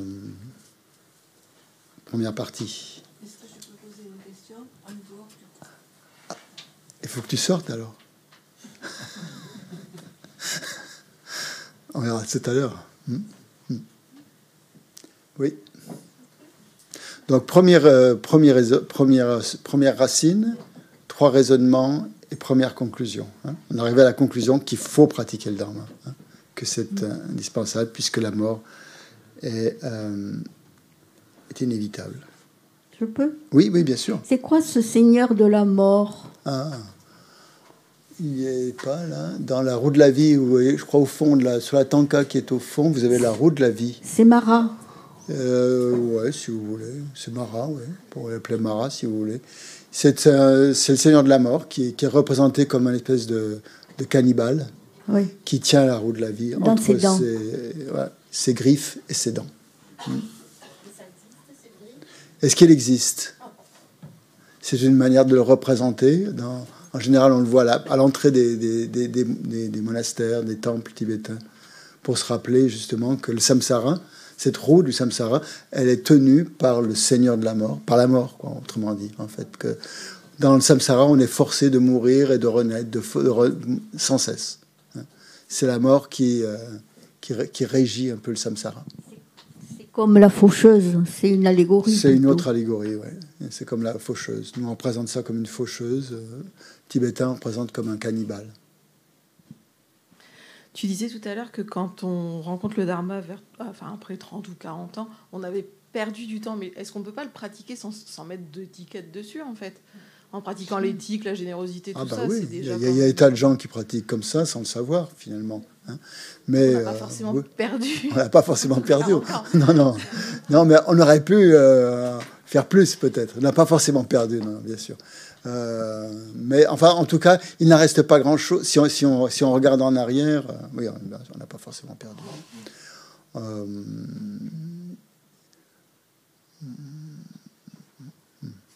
c'est vrai. Dans le premier point, tu avais dit, et même hier, que de vaincre la peur de la mort pour finalement se, se, libérer de la mort, de la renaissance, mmh. de la naissance. Euh, est-ce que, par exemple, on va, enfin, euh, une personne qui, qui va euh, décider de mettre fin à ses jours, du coup, en se disant qu'elle va éliminer la peur de la souffrance, euh, qu'elle va, pas la peur, mais qu'elle va éliminer ses souffrances, du coup, elle n'a pas peur, elle, elle va pas.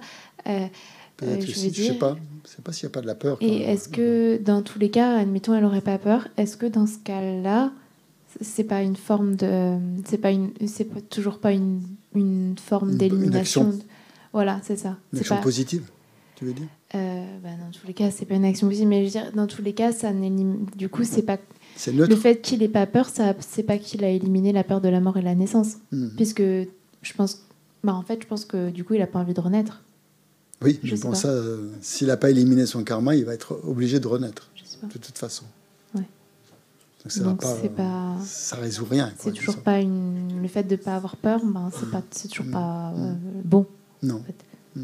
Non, c'est pas, c'est pas une peur qui est, qui est, complètement vaincue. Ça. Je pense qu'il y a quand même une peur derrière, quoi. Un manque de confiance, en tout cas, peut-être. Mais bon, c'est des cas où c'est vraiment difficile. Des personnes qui ont des, souffrances extrêmement euh, fortes, quoi. Et, euh, c'est compréhensible. Hein. C'est vrai que qu'ils veuillent mettre fin à leur jour. Hein. C'est facile de le dire comme ça, de supporter la souffrance, mais euh, euh, si on avait quelqu'un comme Eléa qui est resté longtemps, euh, qui avait une polyarthrite euh, très très avancée, euh, plus d'autres complications, et chaque journée était un calvaire hein, pour, pour elle, qui a enduré la souffrance pendant peut-être une souffrance de plus en plus accrue en plus pendant au moins une trentaine d'années, hein, au moins, et qui vivait là.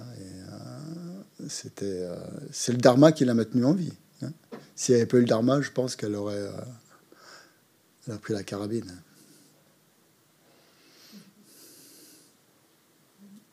Je voulais euh, questionner par rapport à hier euh, l'impermanence subtile et tu nous disais que le temps est sans continuité. Et, Au niveau ultime. Ultimement. Oui, voilà. Et lorsque on pratique la méditation au quotidien, en tout cas, moi, j'ai cette sensation-là de plus être du coup dans l'horizontalité du temps, d'être dans une autre dimension, qui fait que j'ai le sentiment, en tout cas, que ma journée, les secondes, les minutes, les heures, s'allongent. Alors, ça ne veut pas dire que euh, euh, mon temps de vie va se rallonger, mais en tout cas, ma perception, du temps, du temps qui, passe, est tout à fait autre que mmh, les jours où je ne vais pas méditer. Et mmh. donc, mmh de, euh, par rapport à ça, euh, je trouve que on, bah. peut, à travers la méditation, à, vivre autrement le temps. Oui, tout à fait. Et du coup, quand quelqu'un le soir dit Ah, en ce moment, euh, je trouve que le temps passe vite, et moi, des fois, je dis Ah non, pas du tout. Mmh, J'ai pas cette, ce mmh, sentiment. Exactement. Quand on pratique, par exemple, la pleine conscience, méditation sur la pleine conscience, on a l'impression que ça ralentit le temps, mmh. puisque justement, on est beaucoup plus attentif à ce qui se passe et justement, la, journée euh, prend une autre. Euh, voilà. On a l'impression d'avoir beaucoup plus de temps. Alors que si on n'est pas concentré, si on, ne fait pas de pratique, le temps passe à toute allure, on a l'impression de n'avoir rien fait. Les événements se sont enchaînés dans la journée, on n'a pas, pas été très vigilant ou très attentif, et finalement, on arrive le soir, on a l'impression d'avoir perdu sa journée. Et donc, justement, la pratique justement de la, de la concentration en un point, comme le calme mental, calme l'esprit, justement et donc donne une, donne une autre perception du temps. Tout à fait. Mais, mais le temps s'écoule quand même. Mais on n'en a pas la même perception. Donc le fait de pratiquer le dharma, c'est vrai, ouvre l'esprit à une forme, euh, à une conscience du temps un petit peu, une durée un petit peu différente. Oui, oui tout à fait. On n'a pas la même conscience du temps quand on souffre, quand on, quand on s'amuse, ou quand on pratique le dharma, ou quand on fait... Ça, tout à l'heure, oui, je reviens pour, pour ce que je voulais dire par rapport à la, au perdre son temps. C'est vrai que ça s'applique pas à tout le monde. Je parlais, je parlais, de mon cas personnel, c'est pour ça. J'ai l'impression. Avant, c'est un peu, c'est pour ça j'ai généralisé mon propre cas. Euh, D'avoir, j'ai souvent l'impression qu'avant, euh, même si j'ai fait des études, ceci, cela, euh, je, je, perdais un petit peu mon temps quand même.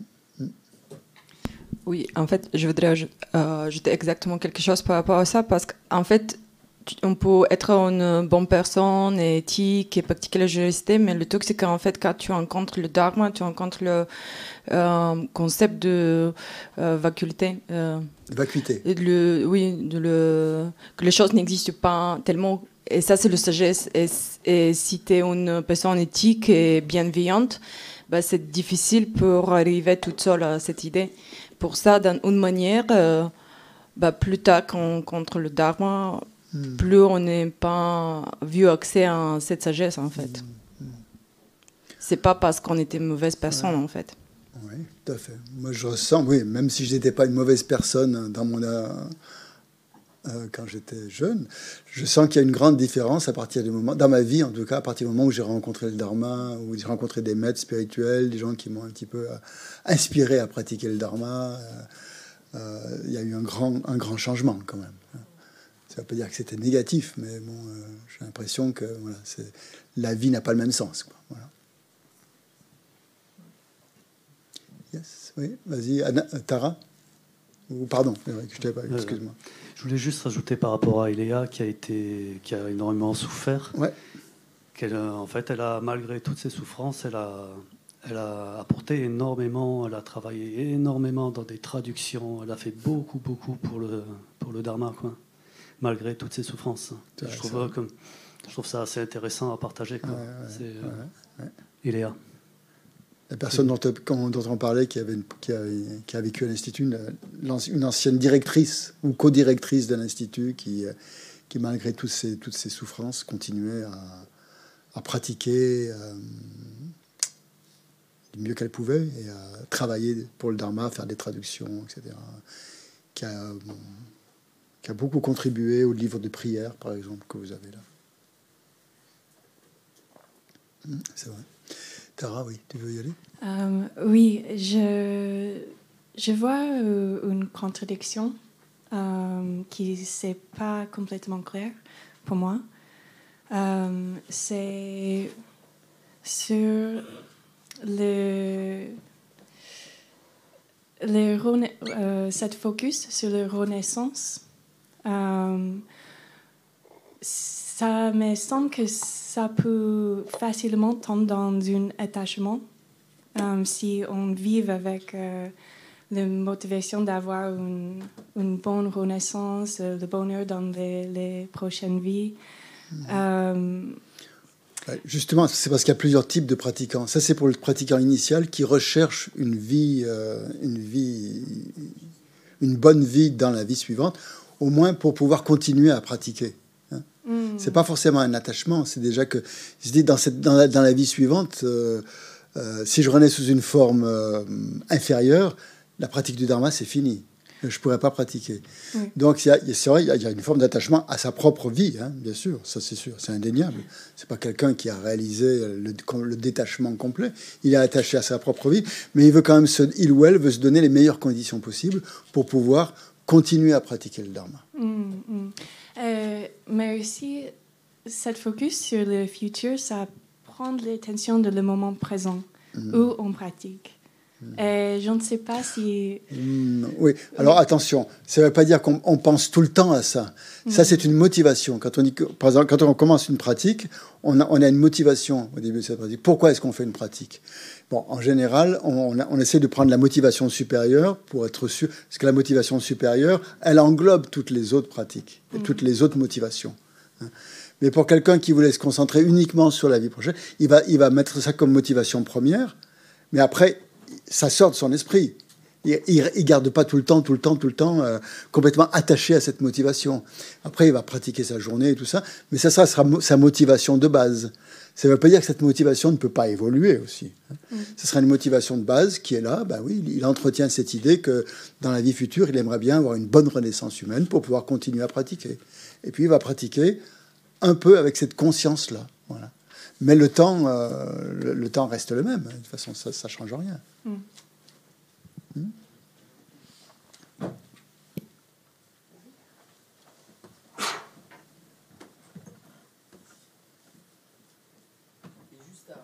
À l'extrême opposé de, la personne qui veut mettre fin à ses jours, euh, et qui, on soupçonne qu'elle n'a pas forcément peur, mais bon, probablement que oui.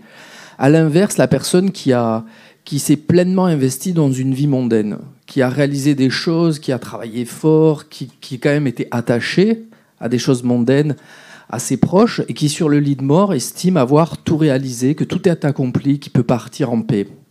Qu'est-ce qu'il en est il reste, il reste dans le samsara. Oui. Il, reprend. un- Je ne sais pas. Après, ça va, ça va être ses dernières pensées les plus, les plus fortes qui vont déterminer sa renaissance. Hmm. S'il est complètement heureux, satisfait, bah, il renaîtra peut-être sous une forme humaine, heureux et satisfait, ou pas. Je ne sais pas. Hmm. Tout dépend du karma qui va mûrir à ce moment-là.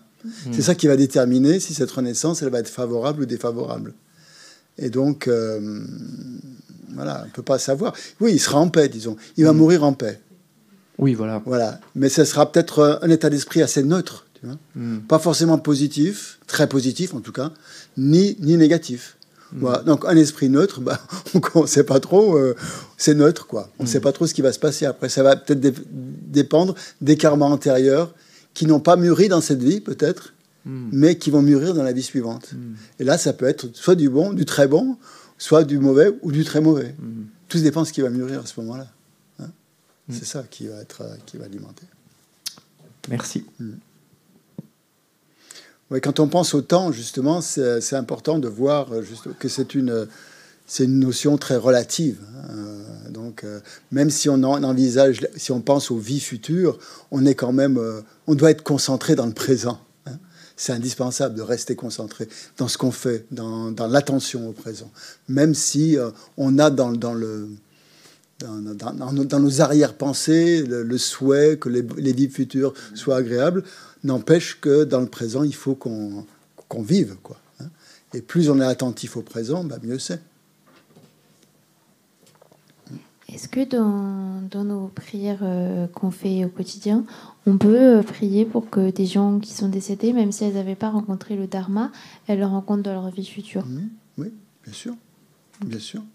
Très bien, oui. Très, très bien. Des pensées positives qui. euh, qui sont bénéfiques au moins à vous-même. Est-ce que ça va se produire? On ne sait pas.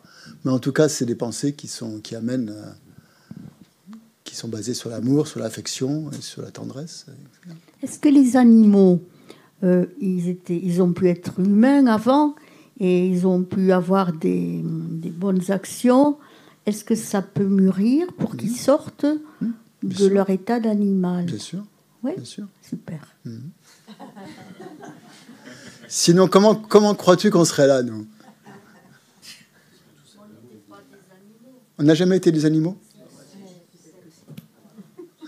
Si on a eu un, un nombre de vies incalculable, incommensurable, depuis des temps sans commencement, on a eu toutes les formes de, de vie possibles et imaginables.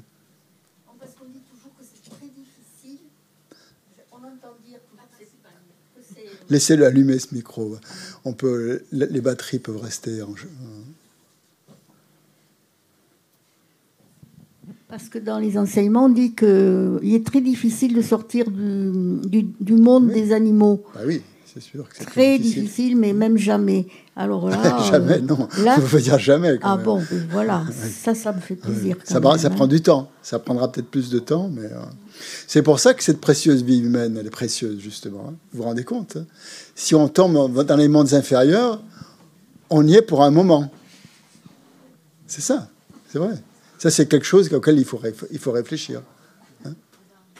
On verra ça par rapport au karma quand on, quand on étudiera le karma. Si on, tombe dans, les dans, des, renaissances inférieures, ça va, ça va être dur d'en sortir. C'est sûr. Là, on a toutes les conditions pour, pour monter. Hein comme, comme avec le boulet, là. Hmm Bien. On, on voit le deuxième, après on fera une petite pause. Euh, la deuxième racine, hein, c'est que... euh, Donc la première racine, c'était que il est certain qu'on va mourir. Donc là, on essaie de se persuader de ça et qu'il faut pratiquer le dharma, première conclusion. Deuxième, euh, deuxième racine, on ne sait pas quand. Le temps de la mort est incertain. Complètement incertain. Donc ça, c'est la racine. Et il va y avoir trois raisonnements. Il y a de la place devant, hein, si, vous n'avez pas peur. Hein Je ne mords pas. Bonjour. Bonjour.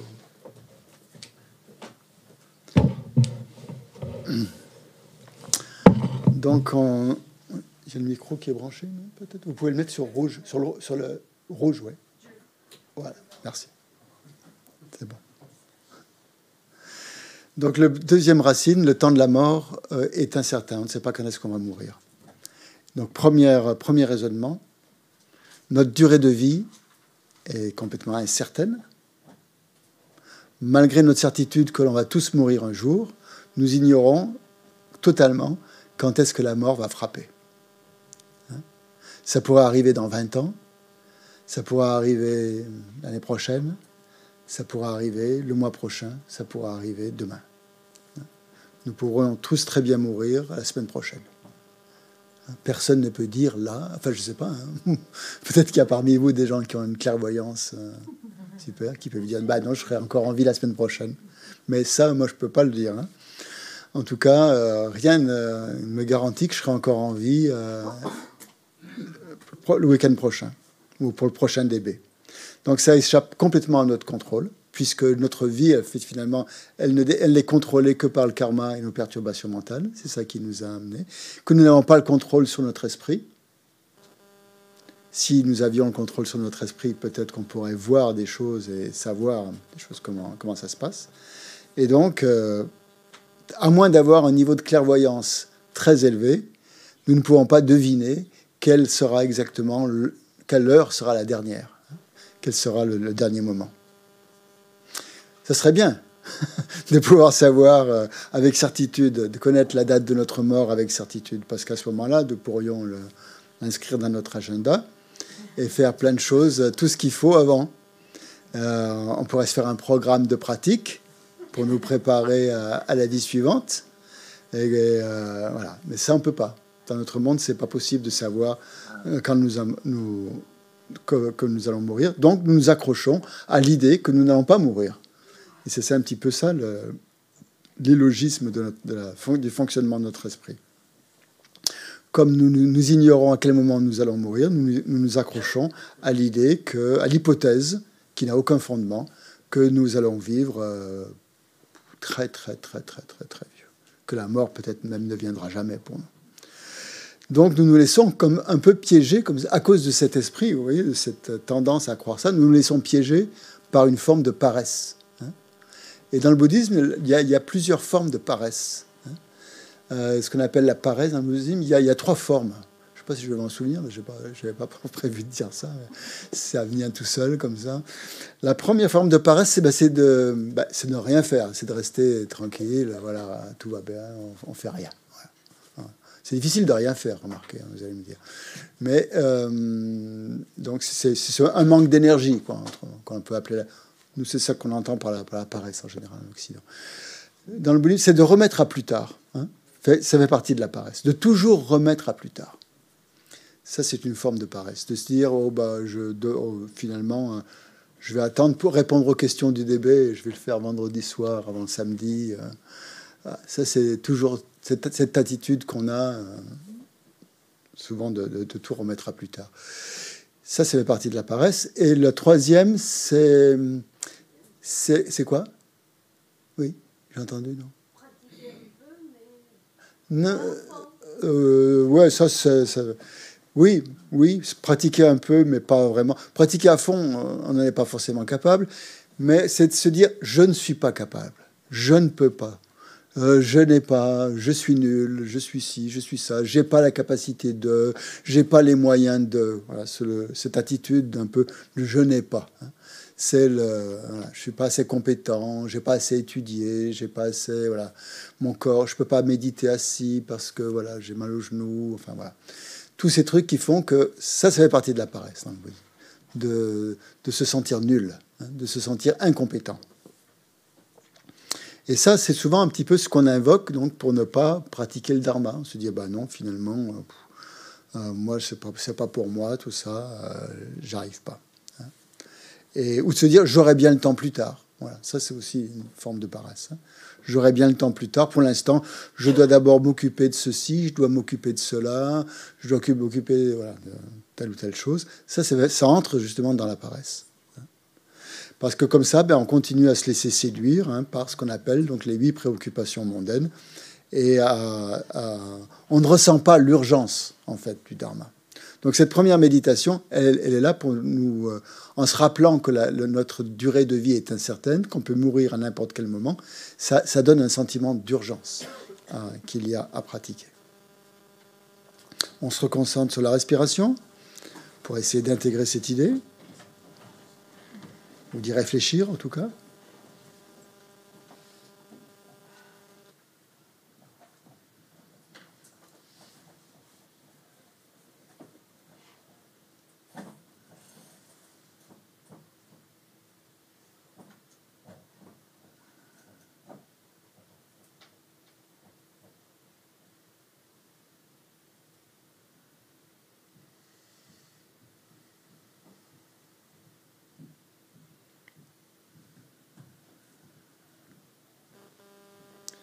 Bien que ma mort soit inévitable, le moment précis de ma mort reste des plus flous.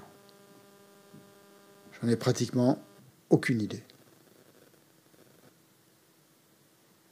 C'est de ressentir profondément cette, incertitude.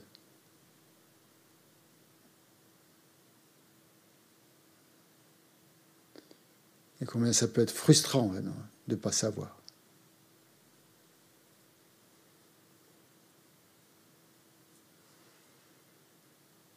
Donc je ne peux pas dire avec certitude si je vais vivre jusqu'à un âge très avancé ou si je vais mourir demain.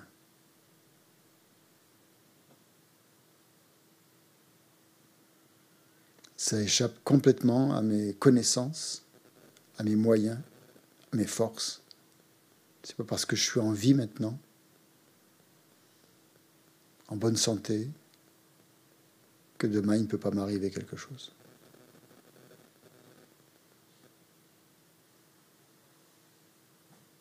Tout ça, ça dépend uniquement de mon karma.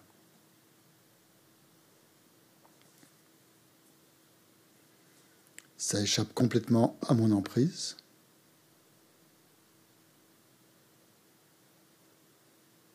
Je ne peux rien faire.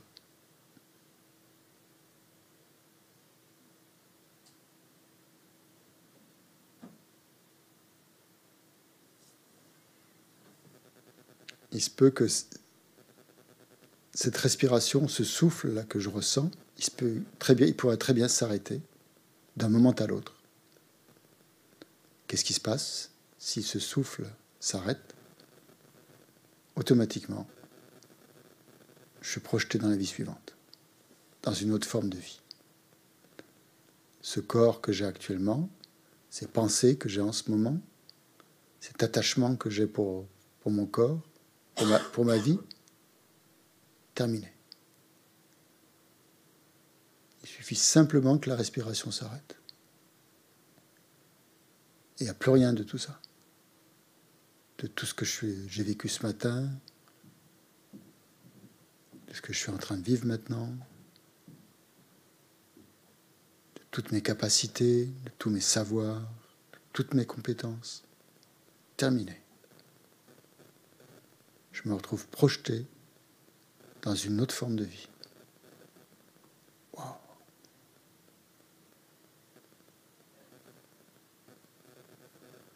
Donc je ne peux pas dire avec certitude qui de ma prochaine respiration ou de ma vie prochaine arrivera en premier.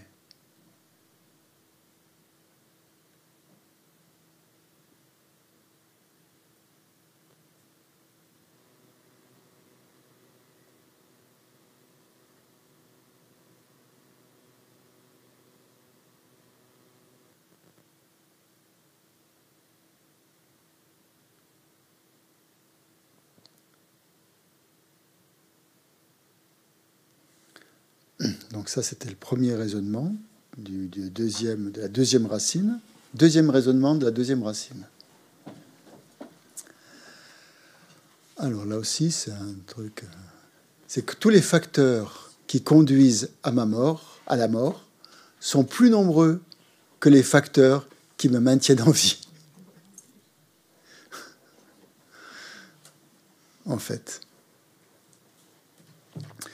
Euh, donc les circonstances en fait qui peuvent entraîner la mort euh, sont bien plus nombreuses en fait que, que, ce qui, que, ce qui maintient en vie.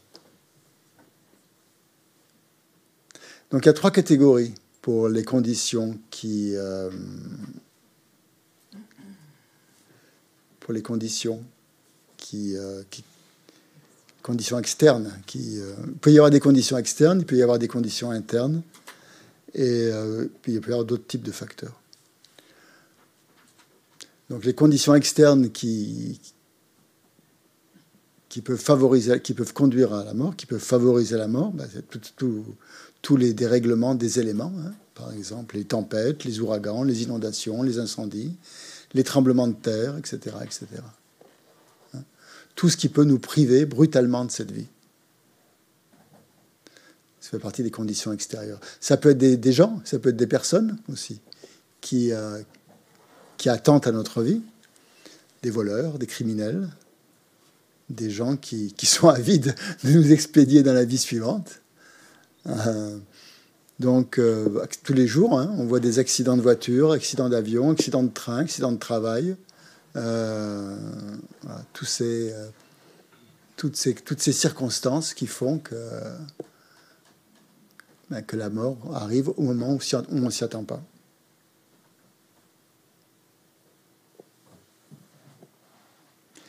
Les conditions internes, les conditions internes, ben, c'est toutes les maladies physiques ou mentales qui peuvent arriver. Les traités de médecine tibétains décrivent 484 maladies, je crois. 484 maladies qui peuvent arriver comme ça pour, euh, qui peuvent, euh, qui attendent en fait. Ils disent dans les traités de médecine, ces 484 maladies attendent que notre système immunitaire faiblisse. Hmm. Il suffit de, que ce système immunitaire faiblisse pour que ces maladies s'engouffrent en nous. Il suffit d'un infime caillot de sang dans le cerveau ou qu'un bouchon se forme dans notre cœur pour que voilà, ce corps qui apparaissait si fort, euh, si, euh, voilà, en pleine santé, finisse euh, hein, allongé par terre, sur une dalle réfrigérée. Alors que ce corps il semblait si beau en plein soleil, sur la plage, ensoleillé, un instant, un caillot de sang, terminé.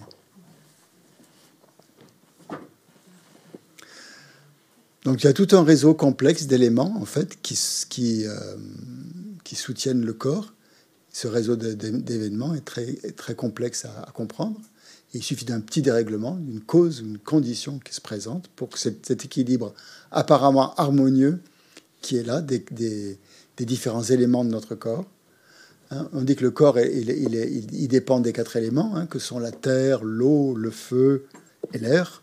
Si ces quatre éléments sont déséquilibrés, s'il y a un déséquilibre dans ces quatre éléments, eh bien, ça, ça, nuit aussitôt à la santé. Et euh, le texte dit l'équilibre harmonieux des quatre éléments de notre corps est aussi difficile à maintenir que quatre serpents dans un bocal. C'est dit dans les traités de médecine tibétaine. Donc, c'est euh, conditions internes. Et puis après, le, troisième point, c'est tous les facteurs qui, euh, qui, nous maintiennent en vie. Même les facteurs qui nous maintiennent en vie peuvent provoquer notre mort hein, dans les circonstances. C'est-à-dire les médicaments, un médicament euh, qui n'est pas le bon, pratiquement, peut, peut amener la mort. Ce qui est censé nous, nous prolonger la vie peut se retourner contre nous et devenir une cause de mort. Une maison, par exemple, une maison qui est censée nous protéger, où on vit, où on habite, euh, voilà. cette maison peut s'écrouler. Donc c'est ça qu'on classe dans cette troisième catégorie. Les phénomènes qui, qui sont censés nous protéger, en fait, euh, deviennent euh, des causes qui favorisent la mort. Par exemple, la nourriture, par exemple aussi. Hein. la nourriture est censée préserver notre, notre, notre équilibre et tout ça, nous maintenir en vie, etc. Il suffit qu'on mange un mauvais aliment, comme les cacahuètes,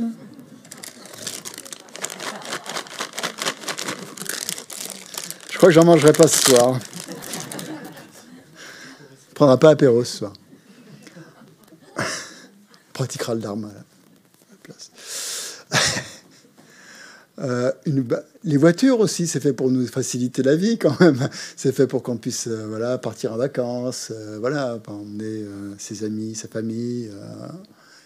c'est un exemple aussi d'un facteur qui est censé nous, nous, faciliter la vie, qui pourrait aussi nous amener la mort. Donc ça, c'est la troisième catégorie. Et chaque jour, donc à chaque heure, on peut voir que des gens meurent euh, justement à cause de ces, euh, de ces événements externes, internes ou euh, qui dépendent, qui seraient censés nous, maintenir en vie. Donc on va faire une dernière, une, petite réflexion encore par rapport à ça. On se, on se ressente sur la respiration.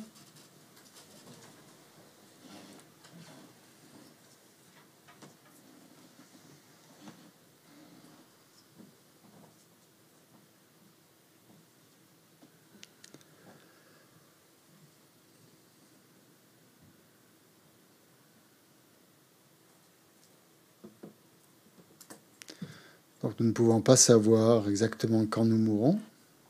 Hein, c'est ça le sujet, c'est la racine.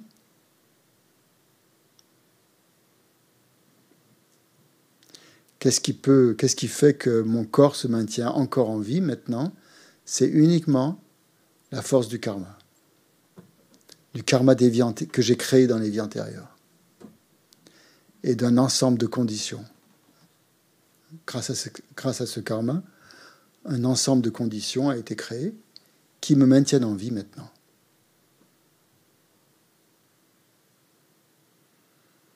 Seul le pouvoir des prières que j'ai faites dans les vies antérieures, qui m'ont permis d'avoir cette précieuse existence humaine, me maintient en vie maintenant. Par contre, les facteurs qui conduisent à la mort sont, sont légions par rapport à toi.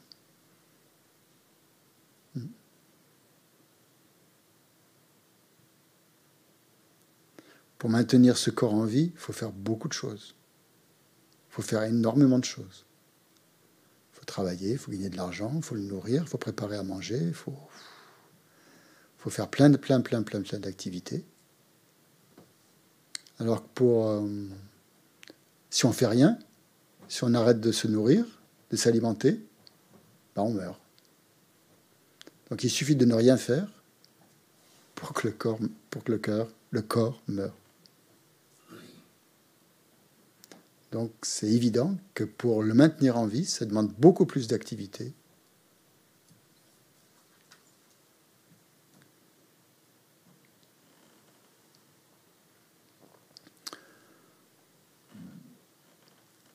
que pour faire cesser cette vie.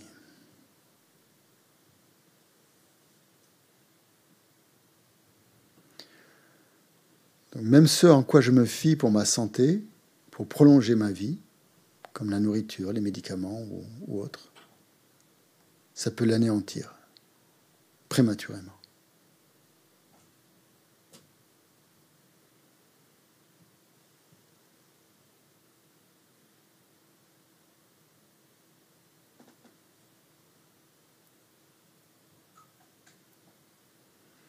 Dernière réflexion, pour dernier raisonnement sur le deuxième point c'est que notre corps est très fragile, en fait.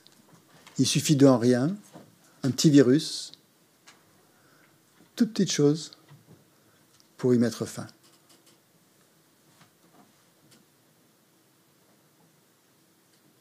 Si notre corps était aussi solide qu'une montagne ou aussi, euh, hein, dur qu'un rocher, on pourrait espérer euh, qu'il dure longtemps. Mais ce n'est pas le cas on dit qu'en comparaison d'une montagne, notre corps est aussi fragile qu'une bulle. Aussi fragile qu'une bulle. Et même les, montagnes, hein, même les planètes, même les océans sont impermanents aussi. Donc, a fortiori, notre corps. Comment pourrait-on penser que notre corps est permanent? Donc là, une citation de Nagarjuna qui dit si la Terre, si le mont Mérou, si les océans sont consumés euh, à la fin des temps, puisque de cette manière il ne restera même pas de la poussière, que dire alors de ce frêle corps humain? Cette vie est sujette à de nombreux maux, elle est plus impermanente que les bulles soufflées par le vent. N'est-il pas merveilleux de se réveiller en vie après s'être endormi?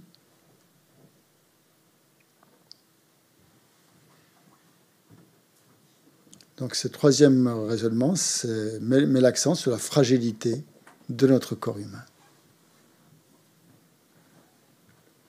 Et là, le raisonnement, la, la méditation qu'on peut faire. Donc on se reconcentre et on pense que notre sens inné de la permanence nous pousse à croire qu'on aura beaucoup de temps pour pratiquer le dharma dans l'avenir. Mais ce corps est très fragile. Il, va, il peut périr à n'importe quel moment. Et quand je vois que des matières les plus solides, qui paraissent très solides, sont complètement impermanentes, alors comment pourrais-je espérer que la bulle fragile qu'est mon corps, que ma vie, soit, soit permanente?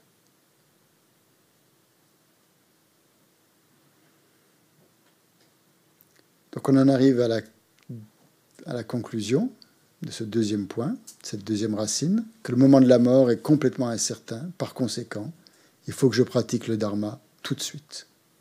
Premier point, c'est je, je dois pratiquer le dharma. Deuxième point, c'est je dois pratiquer le dharma tout de suite. Hein, premier point, première, pardon, première euh, conclusion, merci.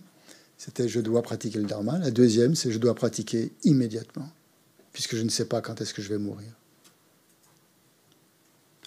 On dit que des trois conclusions, des trois propositions, c'est celle-ci la plus importante, hein, l'incertitude du moment de la mort. Parce que c'est elle qui nous pratique, qui nous incite à pratiquer euh, immédiatement, sans remettre à plus tard. Et c'est ça qui va avoir le plus d'impact sur notre esprit.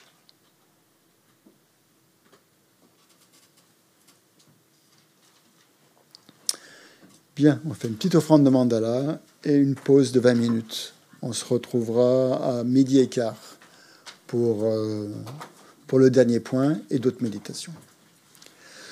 Sashi peki shoshi meto chari rani jeni de genpadi sange jinto mete pirwaye droku namla jinla chipa shu. Yedam guru ratna mandala kamniyatayami.